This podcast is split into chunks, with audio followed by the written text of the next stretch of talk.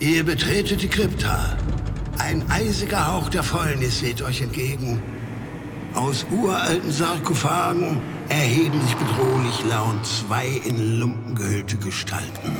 Würfelt Initiative und stellt euch den Gruftschrecken.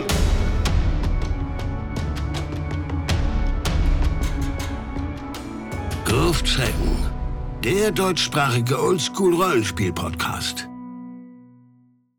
Die Gruftschrecken machen sich bereit, sich in die Eisenbahn eines Dragonlance-Abenteuers zu setzen, aber der Titel trügt. Dragons at Dawn ist nämlich kein literarisch hochwertiges, wir spielen entspannt eine Geschichte nach Wohlfühlabenteuer, sondern ein um ein paar Original-Bonbons ergänzter Klon der ursprünglichen Rollenspielregeln von Dave Arneson. Wird das Werk trotzdem ihre Gnade finden? Willkommen zu dieser Gruftschreckenfolge, in der Moritz und ich uns in die nachgemachte Rollenspielwelt Dave Arnesons wagen werden. Und das tun wir mit einem 2010 erschienenen Regelwerk von D.H. Boggs, bei dessen Titel ich erst vermutet hatte, dass wir über die Dragonlance Romanreihe sprechen werden. Also Moritz, worum handelt es sich bei Dragons at Dawn? Ja, fieserweise heißt der Setting-Band zu Dragons at Dawn auch noch Dragons at Twilight, aber auch das ist nicht zu Drachenlanze dazugehörig. Also DOD, wie ich es jetzt spontan nennen werde, ist, wie du sagtest, 2010 im April erschienen, ist von Daniel U. Boggs und ist ein nicht OSR-iges Regelwerk, wenn wir mal ehrlich sind, da es sich auf ein noch älteres Rollenspiel bezieht. Reisen wir doch hier in unseren Bezügen nicht zurück ins Jahr 1974, in dem D&D erschien und ich geboren wurde, sondern noch drei Jahre weiter in die Vergangenheit, in das Jahr 1971, in Dave Arnesons Wohnzimmer. Und somit basiert es auch nicht auf der OGL und hat eine Seite mehr Platz, um irgendwelche anderen Sachen zu schreiben. Das ist doch praktisch. Dragons of Dawn versucht die Regeln und den Spielstil von Dave Arnesons erster Rollenspielrunde der First Fantasy Campaign einzufangen, was gar nicht so einfach ist, da hiervon nicht mehr alles überliefert ist. Allerdings ist eine gute Quelle das bei Judges Guild 1977 erschienene Buch First Fantasy Campaign, wo das schon recht gut geschildert ist. Hier haben wir jetzt lediglich 60 Seiten mit Basisregeln, mit denen wir KriegerInnen und MagierInnen spielen können. Oder aber eine erweiterte Fassung mit weiteren Völkern und Klassen. Also, warum man das dazu schreibt extra, ist mir völlig schleierhaft. Vielleicht für Leute, die historisch noch bekloppter sind als ich, interessant, aber ansonsten, boah, dann habe ich halt sechs Klassen statt zwei. mir doch egal. Das Regelwerk soll hier sehr modular aufgebaut sein, wovon man dann eigentlich später nichts mehr merkt. Aber immerhin behauptet das der Klappentext und der wird ja schon stimmen. Good old times. Im Vorwort wird erwähnt, dass das ODD 74 Forum eine große Hilfe gewesen sei. Und da hing ich zu dieser Zeit auch viel rum, ebenso wie auf Dragon's Foot oder im Knights and Knaves Alehouse. Vielleicht kann man an der Stelle noch sagen, dass in diesem Forum auch Dave Arneson selber häufiger Gast war und oft geschrieben hat. Und viele seiner Zitate und Bonmots sind auch hier in diesem Buchheft Ding sie enthalten und geben noch so ein bisschen zusätzliche historische Credibility. Historisch handelt es sich bei diesem Spiel um ein Amalgam aus ganz klassischen Tabletop-Spielen, aus Dave Wesleys Braunstein-Runde, wo Arneson wohl ab und an mitspielte, und etlichen Innovationen von Arneson. Wir alle wissen, dass im Frühjahr 72 Gygax und Arneson aufeinander trafen, wobei Arneson Gygax sein Spiel zeigte und vorspielte und mit ihm spielte. Und wozu all das zwei Jahre später führte, muss ich euch wohl nicht mehr sagen. Das wisst ihr doch alle. Interessant ist hier, dass wirklich der Boggs versucht, nur Arneson-Sachen rauszukristallisieren und nichts von den Sachen, die dann später dazu kamen, mit reinzunehmen. Er sagt selber oder er schreibt selber bedauernd, dass Arneson ja leider etwa ein Jahr vor Veröffentlichung starb, denn der war ja wirklich so drauf, wenn man ihm das hingelegt hätte, hätte er sich das selber nochmal angeguckt und ein paar Kommentare dann nochmal vor der Veröffentlichung gegeben. Der war wirklich immer sehr, sehr, ja, leicht, ich hätte fast gesagt, leicht zu erheitern, aber ich meine, es war leicht an ihn ranzukommen und mit ihm ins Gespräch zu kommen. So. Nun ja, also historisch ist das sehr interessant, aber ich glaube, wir werden auch ein bisschen drüber sprechen müssen, wie es am Spieltisch taugt. Da werden wir nicht drum rumkommen. Vielleicht hat es da so ein bisschen was von unserem Midgard 1 Gespräch. Wir wandeln auf ähnlichen Faden. Aber du kannst ja mal mit dem echten Buch starten, nachdem ich so ein bisschen mehr Vorwort und so geschnappt habe. Ich beginne mit dem richtigen Inhalt des Buches, mit dem Kapitel zu den Charakterklassen. Und dieses Kapitel beginnt mit einem Arneson-Zitat von 1999, in dem wir erfahren, dass Arneson wohl ein Spielleiter war, dem Immersion besonders wichtig war und dass er das im Charakterbleiben mit Erfahrungspunkten belohnt hat. Es wird hier betont, dass der Mehrwert am Rollenspiel nicht das Würfeln sei, sondern das Ausspielen des Charakters und Teil einer Fantasy-Welt zu sein. Das klingt recht erzählerisch und erinnert ein bisschen an DSA. Und wenn ich dich an dieser Stelle unterbrechen darf, gerne. Dieses Zitat kommt in 96 abgewandelten Fassungen noch 130 Mal vor ungefähr. Oh ja, oh ja. da kommen wir nochmal drauf zurück. Im Kapitel werden dann anschließend die Charakterklassen und Races vorgestellt und es gibt hier wenig Überraschungen. Elfen, Zwerge und Halblinge bekommen alle bestimmte Minimal- und Maximalattribute und erfüllen abgesehen von kleineren Flavor-Abweichungen, zum Beispiel blauhäutige Elfen, alle Klischees, die man so erwartet. Cool ist, dass direkt die Optionen und Regeln vorgestellt werden, auch Monster als Charaktere spielen zu dürfen, natürlich nur mit Zustimmung der Spielleitung. Nach den Klassen werden zwei grundsätzliche Spielstile vorgestellt, nämlich der kooperative und der kompetitive Spielstil, wobei beim ersteren sehr viel Wert darauf gelegt wird, dass die Charaktere eine gemeinsame Geschichte verbindet, also innerweltlich logisch ist, dass sie zusammen auf Abenteuer ausziehen. Und außerdem wäre es ja nett, wenn die Spielenden mehrere Charaktere spielen würden, um diese auszutauschen, damit die jeweilig anderen Charaktere Downtime-Aktivitäten, zum Beispiel das Forschen nach neuen Zaubern, erledigen können. Man merkt auch hier, es wird sehr viel Wert auf erzählerische Logik gelegt. Das kompetitive Spiel beschreibt, dass auch SpielerInnen im Spiel gegeneinander spielen können. Wenn zum Beispiel jemand einen Vampir spielt und eine versteckte Agenda hat, sehr modern ist, dass alle erst einmal zustimmen müssen, dass das überhaupt okay ist. Also der gesamte Spieltisch, nicht nur die Spielleitung. Und dann wird noch kurz über Geheimnachrichten mit der Spielleitung und die räumliche Trennung von Spielrunden etwas erzählt, die ich persönlich ziemlich ungünstig finde. Ich weiß nicht, was du davon hältst. Kannst du gerne gleich deinen Kommentar zu abgeben. Die Klassen, die hier vorgestellt werden, sind erst einmal die üblichen Verdächtigen, also Kämpfer, Magier, Elf und Diebassassine mit leichten Abwandlungen, zum Beispiel, dass ein Kämpfer immer mehrere Gegner in seiner Umgebung angreifen kann. Aber es gibt auch ein paar neue Klassen, wie die HändlerInnen, die ganz überraschend gut überzeugen und handeln kann, wobei die Erfolgschance pro Stufe steigt und durch die Werte der zu beeinflussenden beeinflusst wird. Das erinnert von der Mechanik, du hast es ja vorhin schon erwähnt, an Midgard 1. Eine weitere neue Klasse sind die Weisen, die durch ihr immenses Wissen andere verfluchen können. Allerdings ist es sehr vage gehalten, welchen Effekt diese Flüche genau haben können. Aber wenn ich in diesem Spiel eine Klasse auswählen dürfte, dann wären es Priester. Denn der oder die Priesterin bekommt keine Zauber, sondern Fähigkeiten und meine Güte ist diese Klasse overpowered, denn sie bekommt den Bonus, dass sie bei erfolgreichen Rettungswürfen gar keine Effekte und höherstufig bei misslungenen Rettungswürfen nur halben Schaden bekommt.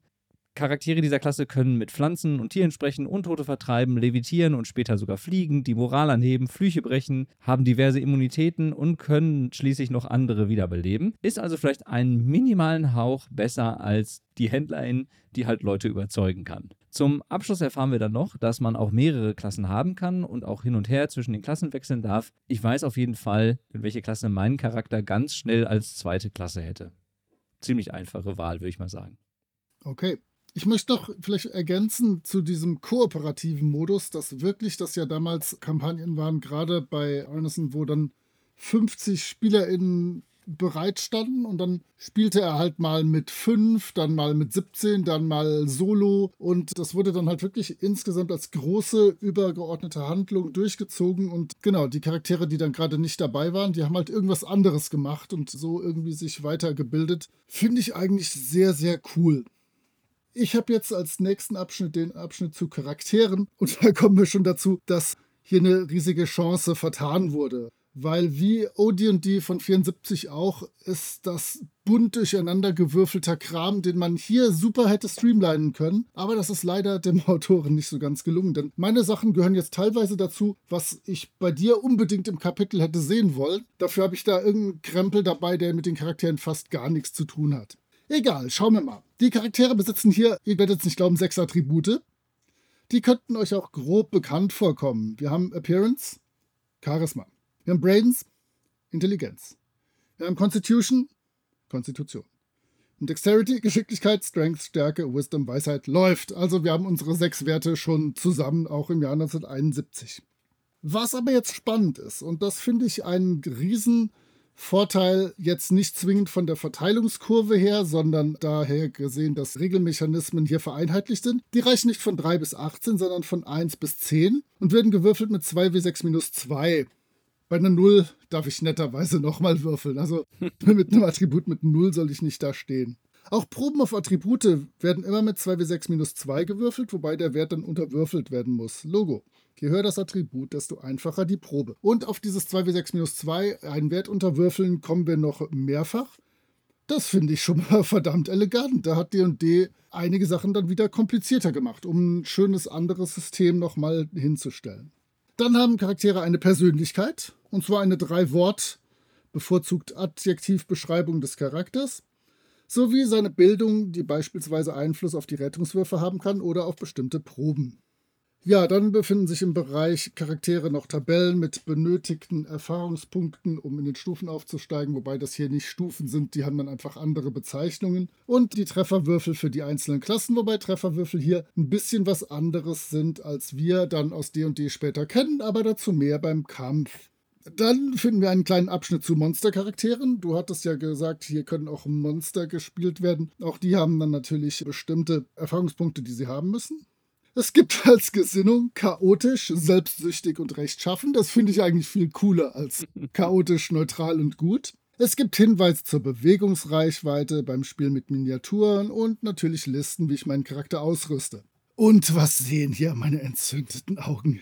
Eine aufsteigende Rüstungsklasse, wo jahrzehntelang uns Gygax und seine Jünger erzählten, das geht gar nicht anders. Aus dem Tabletop haben wir das mit der absteigenden Rüstungsklasse. Diese Arnesen. Also, da geht halt die Rüstungsklasse wirklich von 1, keine Rüstung, zu maximal 8 Plattenpanzer und Schild. Kann natürlich bestimmt auch wieder irgendwie modifiziert werden. Ist aber in den Regeln noch nicht so gedacht. Auch was die Rüstungsklasse für eine Auswirkung hat, erzähle ich euch gleich beim Kampf. Und dann gibt es einen Abschnitt, der gehört wahrscheinlich sogar eher zu dir. Aber ich glaube, den nehme ich schon mal vorweg, weil ich den so geschmeidig fand. Es gibt den Abschnitt eine Kampagne entwickeln. Oh ja. Und zwar steht da im Prinzip nur, dazu gibt es heute im Internet wirklich viel Material, aber 1972 wurden sich dazu noch keine Gedanken gemacht. Haha, vielen Dank, das war sehr hilfreich. Naja, immerhin ist dann der kurze Abschnitt Setting Up ein bisschen hilfreicher, würde ich sagen. Denn hier werden mit den Protection Points eine rechnerische Einheit vorgestellt, mit der man Dungeons designen kann. Und je nach Dungeon und Charakterstufe wird eine Anzahl an Punkten berechnet, die dann ergibt, wie viele Trefferwürfel im Dungeon verteilt werden müssen. Und der Zufall bestimmt dann, welche Räume im Dungeon bewohnt sind. Das finde ich alles recht logisch und ist auch wirklich hilfreich. Das hätte man gut auch für andere Rollenspielsysteme übernehmen können. Das ist tatsächlich einfach eine simple Berechnungs- Art, um, ich sag mal, stufenadäquate Dungeons zu entwerfen. Das gefällt mir eigentlich ganz gut.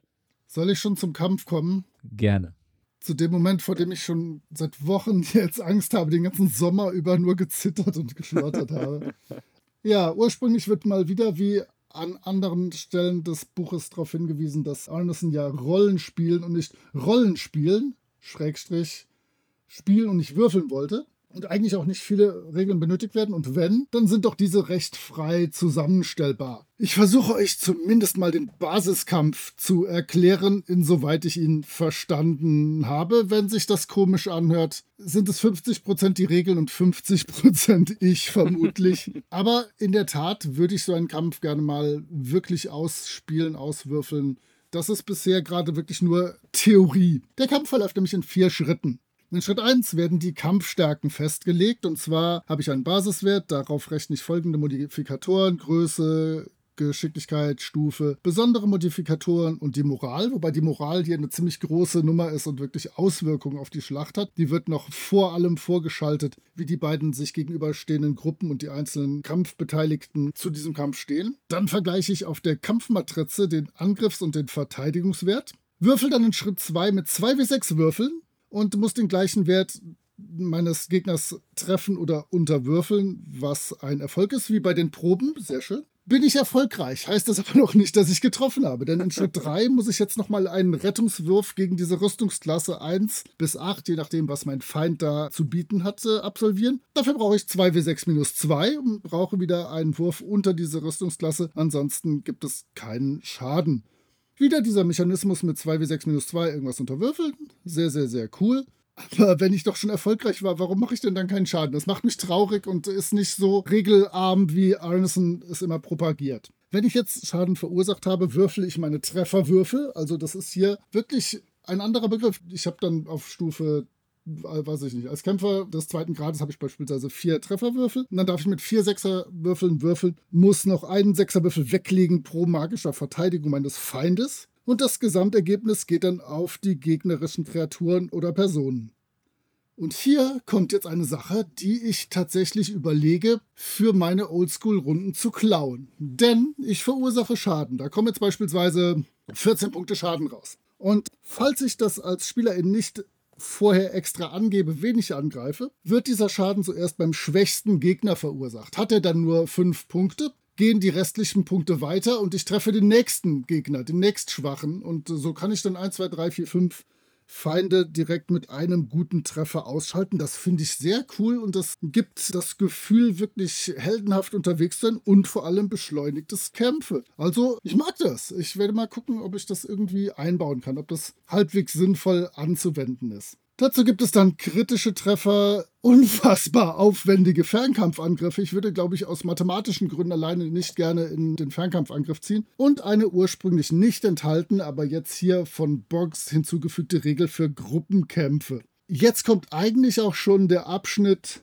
der zu dir gehört. Ich hoffe, du sagst was zu dem kleinen Abschnitt Arguing, mit dem der Abschnitt beginnt, sonst würde ich das tun. Aber ich sehe, Nein, du, du möchtest das gerne machen. Dann bitte. Ja, ich halte mich aber relativ kurz. Du hast es ja mal wieder als Kram bezeichnet, über den ich sprechen darf.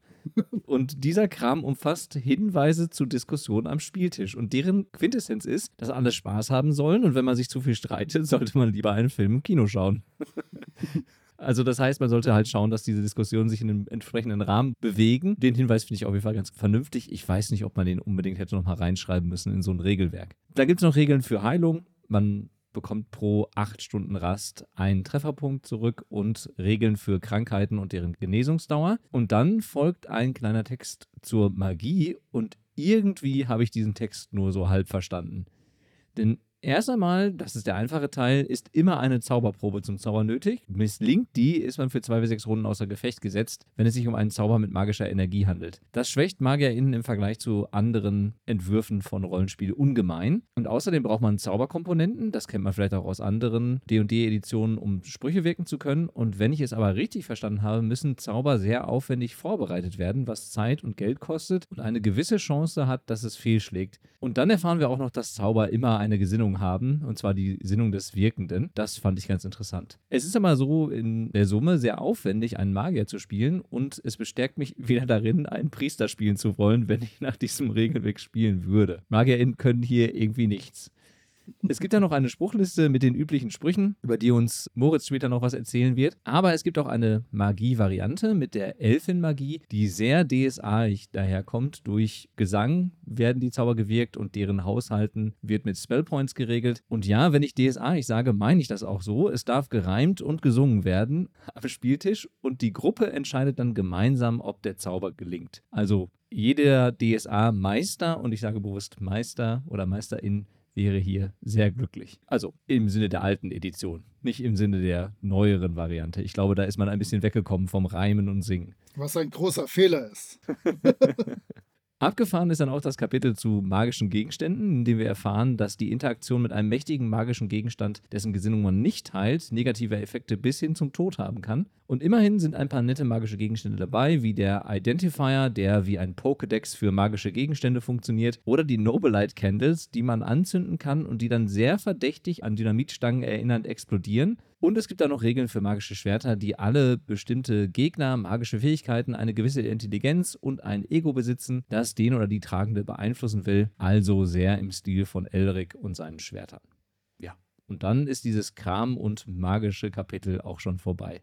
Ich möchte dann trotzdem nochmal zu dem Arguing zurückgehen, denn es beginnt mit einem Zitat von Arneson, der sagt, wenn die Gruppe sich so fünf Minuten oder länger an einem Ort aufhält und sich gegenseitig anbrüllt, dann schicke ich ihnen ein Monster vorbei, um sie daran zu erinnern, wo sie gerade sind. Denn diskutierende SpielerInnen sind diskutierende Charaktere das bedeutet Lärm, das bedeutet, irgendwelche Monster kommen vorbei. Das ist wieder so diese klassische, wir versuchen in unserem Charakter zu bleiben ja. und nichts neben dem Spiel noch zu tun. Auch so ein Arneson-Ding neben, ich will ja spielen. Also, ja, kann man gut finden, muss man nicht. Gut, nachdem wir genügend über Dinge diskutiert haben, habe ich mir das Monster-Kapitel angesehen und Wunder über Wunder, Monster sind nicht nur dazu da, um bekämpft zu werden, ist das Erste, was uns mitgeteilt Oh. hat. Wir können nämlich auch mit ihnen rollenspielerisch interagieren. Ich habe gehört, Arneson mag das ganz gerne so, Rollen zu spielen. Aber come on, der Typ ist im Prinzip der, der das entwickelt hat. Und der hat die Lizenz zu sagen, ich finde das eine coole Idee, eine Geschichte gemeinsam zu erzählen. Alles gut, alles sicher. Ist ja heute auch wieder im Aufschwung begriffen. Naja, nach Regeln zum Unterwerfen von Drachen folgt die Monsterliste. Und auch hier werden wieder Copyrights nicht verletzt. Aber ich glaube, das ist nicht bei Arneson so, sondern nur hier. Denn das erste Monster der neun genannten ist der Barlock, welcher definitiv kein Schreibfehler ist, sondern der Versuch, nicht von der Tolkien Estate verklagt zu werden, bis hin zum Kriegerinnen-Skelett. Um etwas Worldbuilding zu betreiben, finden sich hier dann auch Tarns, das sind Riesenvögel, die zu Rennzwecken als Lastentiere oder auch im Kampf genutzt werden können, sowie Kampfmaschinen aka Roboter. Das sind immerhin neun Monster, drei mehr als DSA 1 zur Verfügung gestellt hat, also da wird alles gegeben. Der Spielleitungsteil ist auch sehr rudimentär und völlig, ich glaube auf Englisch würde man ramshackle sagen. Also das ist so wild irgendwie sieben Stichwörter kurz beschrieben, die Arneson interessant fand. So soll ich zum Beispiel einen Kalender führen, wenn ich eine längere Kampagne leite. Ja, ist okay. Dann weiß ich, an welchem Tag ich bin. Ich soll eine Karte haben, denn es gibt eine große Tabelle mit Reiseregeln. Wie, wo, wann, wie schnell ich reisen kann. Okay. Die SpielerInnen sollen mir eine Marschtabelle geben oder ich soll eine aufschreiben und für die Nacht eine Liste, in der Wache gehalten wird. Ja, klassisch. Sehr gut. Wurde hier wahrscheinlich erstmals beschrieben. Passiert wahrscheinlich in jeder oldschooligen Runde. Irgendwer dann, aber nicht ich, soll eine Chronik führen und eine Karte zeichnen. Und ja, wenn der Charakter, der die Karte zeichnet, stirbt, sind die anderen aufgeschmissen sehr, sehr lustig. Ja, ja, ich weiß auch nicht, dieses halt alles im Charakter haben ist nicht nur Gold. Dazu steht auch, wie die Gruppe sich Schätze selber aufteilen soll, wie sie Gefolgsleute anheuern können und dass, wenn sie wieder aus dem Dungeon heraustreten, die Welt sich weitergedreht hat. Sprich, das Ziel ist wirklich irgendwie die Welt zu beschreiben und die Charaktere dürfen da drin agieren. Ja, das finde ich gut. Das hat sich so bei mir auch etabliert, wird heute nicht immer von allen so gesehen. Aber Aronson schreibt schon viel, viel Sinnvolles und etabliert das halt echt schon sehr früh. Ja, auf zu der Ausrüstung. Ja, jetzt denkst du schon, du könntest jetzt entspannt dich zurücklehnen und Verdammt, darauf warten, dass muss ich, ich irgendwas etwas zur tun? Ausrüstung sage. Aber ich werde nicht viel dazu sagen können, denn die Ausrüstung ist halt Ausrüstung. Es gibt Listen mit Dingen, die nicht wirklich überraschen für so ein Fantasy-Setting. Interessant ist hier vielleicht nochmal darauf hinzuweisen, dass wir die Standards-Goldeinheiten haben, also 10 Kupfermünzen, die eine Silbermünze sind und 10 Silbermünzen, die eine Goldmünze sind. Das Einzige, was vielleicht nochmal deutlich heraussticht, ist der Preis für die Plattenrüstung, denn die kostet 5000 Goldmünzen und das ist ganz schön teuer. Ansonsten sind es Ausrüstungslisten mit wenig Überraschung. Was eine Überraschung ist, ne, dass solche Ausrüstungslisten direkt schon zu Beginn praktisch entstanden und sich vom Umfang oder von der Qualität der Dinge nicht sonderlich verändert hat. Klar, die Preise, die Gewichte, aber im Prinzip sieht die aus wie ganz grob die Ausrüstungsliste sämtlicher D&D und AD&D-Fassungen bis in die 2000er hinein. Schon krass, wie früh das etabliert wurde. Das stimmt natürlich. Dann bilden die Zaubersprüche den Abschluss und zwar sind das insgesamt 46 in sechs Spruchstufen eingeteilt. Und da sind wir jetzt weit vor DSA 1, das hatte ja nur elf Sprüchlein. Also, pfah, Kindergeburtstag. Ich finde das witzig, dass hier auch wieder sehr viele Sprüche schon vorkommen, die sich später komplett durchsetzen, aber es sind auch ein paar dabei, die direkt praktisch auf Regelelemente eingreifen und das hört man auch schon oder so heißt auch schon der Spruch. Also Licht auf Stufe 1 ist okay. Witzig finde ich Röntgensicht auf Stufe 1. So einen Spruch gibt es dann in späteren Editionen nicht mehr. Auf Stufe 2 habe ich beispielsweise Herrschaft über Tiere. Ich habe Böses entdecken, ich kann Illusion wirken, ich kann unsichtbar werden, ich kann mit Tieren sprechen. Aber ich kann auch einfach den Gegner dazu zwingen, einen Moralwurf abzuleisten. Ja, direktes Eingreifen in die Regeln. Auf Stufe 3 kann ich mich verbergen. Es gibt klassisch Feuerball und Blitz. Es gibt Fliegen und es gibt extrem explizit den Schutz vor Lykantrophen und Schutz vor Untoten.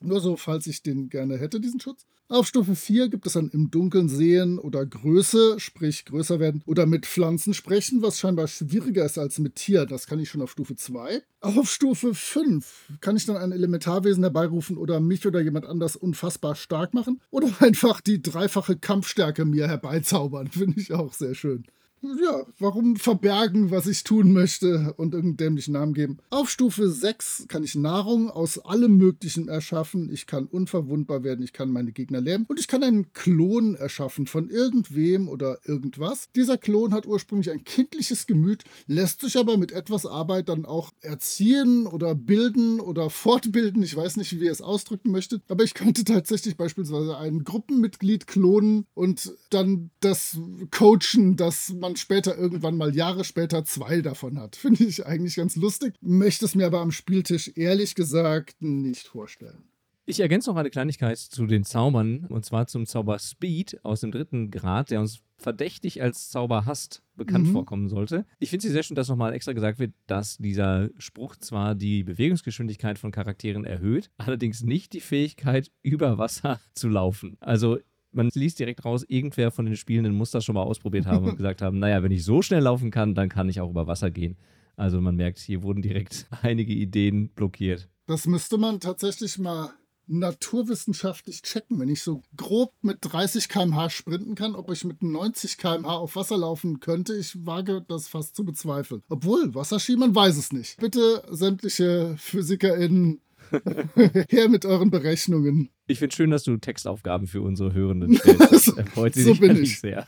Und das Gute ist, dass ich nicht das Ergebnis weiß. Das ist ergebnisoffen alles. Sehr schön. Dann betrachten wir doch mal das Design. Und ich habe gewonnen, es kurz vorzustellen.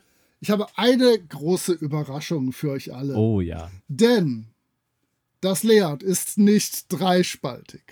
Es ist auch nicht zweispaltig sondern wir haben ja ein einspaltiges Layout, was verdammt selten ist. Respekt. Ja, dann haben wir vorne drauf so eine Titelillustration, die tendenziell sehr orange ist, in der Mitte eine Sonne, Mond, irgendwas hat und links an die Seite geklemmt ein Turm. Ich habe mir als erstes aufgeschrieben, äh, ich weiß nicht. Aber wenn ich ganz ehrlich bin, wenn ich länger drauf gucke, gewinnt diese Illustration. Denn da sind dann tatsächlich in der Dunkelheit noch Details auszumachen. Und das ist dann auch schon fast das Highlight an Illustrationen. es gibt zwar auf 60 Seiten 17 Illustrationen im Inneren des Buches, was von der Menge her nicht schlecht ist. Wie bei sämtlichen Rollenspielwerken dieser Zeit sind die von wechselnder Qualität da, von wechselnden IllustratorInnen. Was mir aufgefallen ist, ist, dass unfassbar viele Gebäude einfach nur wahllos da reingeprüft wurden, die überhaupt nichts zu bedeuten haben, die einfach nur da sind, damit eine Illustration da ist. Ich mag direkt die erste Illustration, eine sehr clean gezeichnete Elfe mit einem Drachen, sieht fast ein bisschen mangaig aus vom Style her. Und relativ in der Mitte des Buches ist ein Burgbelagerungskampf, der gefällt mir auch ganz gut. Aber ansonsten, die Illustrationen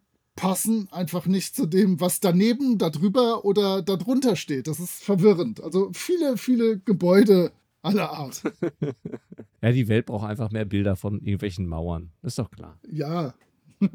ja, ich kann da auch nur wenig ergänzen. Ich mag das Cover irgendwie auf eine strange Art und Weise. Das erinnert mich an die Cover von einigen Romanen aus der Elric-Reihe. So ein bisschen mhm.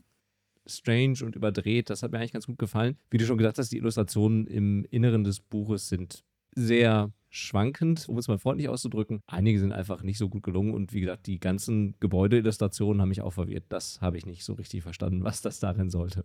Gut, dann müssen wir jetzt zum Fazit übergehen und ich glaube, ich soll beginnen, wenn ich das richtig verstanden habe. Ja, dann mal los. Ja, ich weiß nicht so recht, was ich sagen soll zu diesem Buch. Normalerweise gibt es ja bei diesen alten Sachen, die du vorstellst, immer etwas, dem ich was abgewinnen kann. Und auch hier finden sich sicherlich einige kleine Ideen, die ich ganz nett finde. Aber so richtig hat es mich nicht gepackt. Ich finde es aus historischer Sicht total interessant, sich anzuschauen, wie hier ein Spieldesign wurde auf den grundlegenden Ideen von Arneson. Das habe ich verstanden und kann das auch, ich sag mal, aus der Perspektive der Geschichte dieses Spiels oder der weitergehenden Geschichte auch von D&D sehr wertschätzen.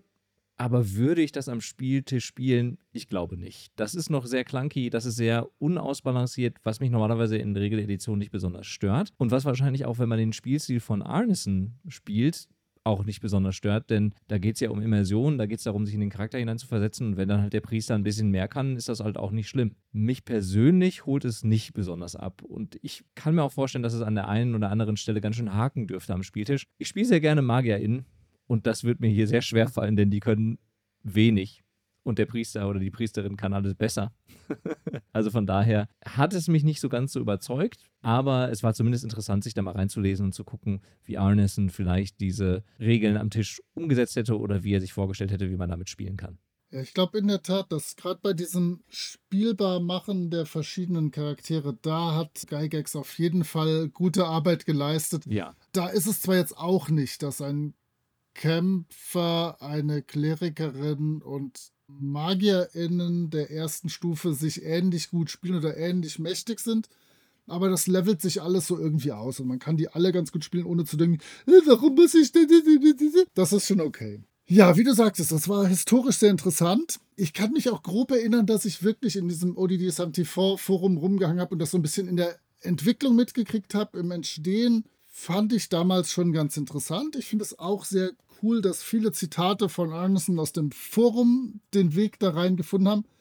Wobei, wie wir herausarbeiteten, man diese Zitate eigentlich alle auf ungefähr zwei oder drei runterbrechen kann und dann geht das schon. Ich hätte fast Lust, dieses Ding hier mir jetzt nochmal zu nehmen, das vernünftig zu strukturieren, vielleicht alles auf diesen 2W6 minus 2, den man, wenn man ehrlich ist, auch durch einen 1W10, wenn man andere Würfel zur Verfügung hat, Mechanismus ersetzen könnte, zu ersetzen. Und ich glaube fast, das könnte sich dann ganz gut spielen. Das könnte ein vernünftiges Spiel werden okay, wir sind im Jahr 2023, es gibt schon eine Trazilliarde vernünftiger Spiele, die man auch spielen kann, sodass das vielleicht nicht meine Hauptpriorität in den nächsten Jahren sein sollte. Aber ich hatte wirklich Spaß dabei, mich da durchzuarbeiten. Ich tue den Frankes ja nur ungern weh, aber ich fand das fast schon reifer jetzt als Midgard 1. Vielleicht ist Midgard 1 definitiv mathematisch durchdachter und insgesamt von Balancing her viel sinnvoller. Aber hier, das war einfach kürzer, prägnanter und abgesehen von ein paar Hackern könnte man das wahrscheinlich spielen. Ich glaube, wir müssen demnächst mal zwei Charaktere erschaffen und einen Kampf zwischen denen aus Spaß ausspielen. Einfach nur, weil wir es können. Ob ich dann noch mehr damit machen möchte mit Dragon's at Dawn, kann ich nicht versprechen. Aber das wäre tatsächlich eine Sache, die ich noch ausprobieren würde. Ja, und damit schließen wir mit dieser Folge mit einer alten Sache von deiner Seite und in der nächsten Folge haben wir ja wieder jemanden zu Gast. Und es wird auch alt und cool, glaube ich. Also ich freue mich schon sehr auf unsere Gästin. Das wird bestimmt eine sehr interessante Folge werden. Definitiv. Und damit verabschieden wir uns und wünschen euch alles Gute und sagen bis zur nächsten Folge. Macht's gut. Ciao. Tschüss.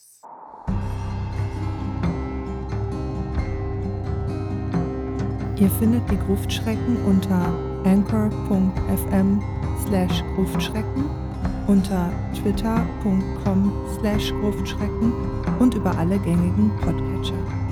Vielen Dank an Sascha von Yellow King Productions für die Produktion des Intros.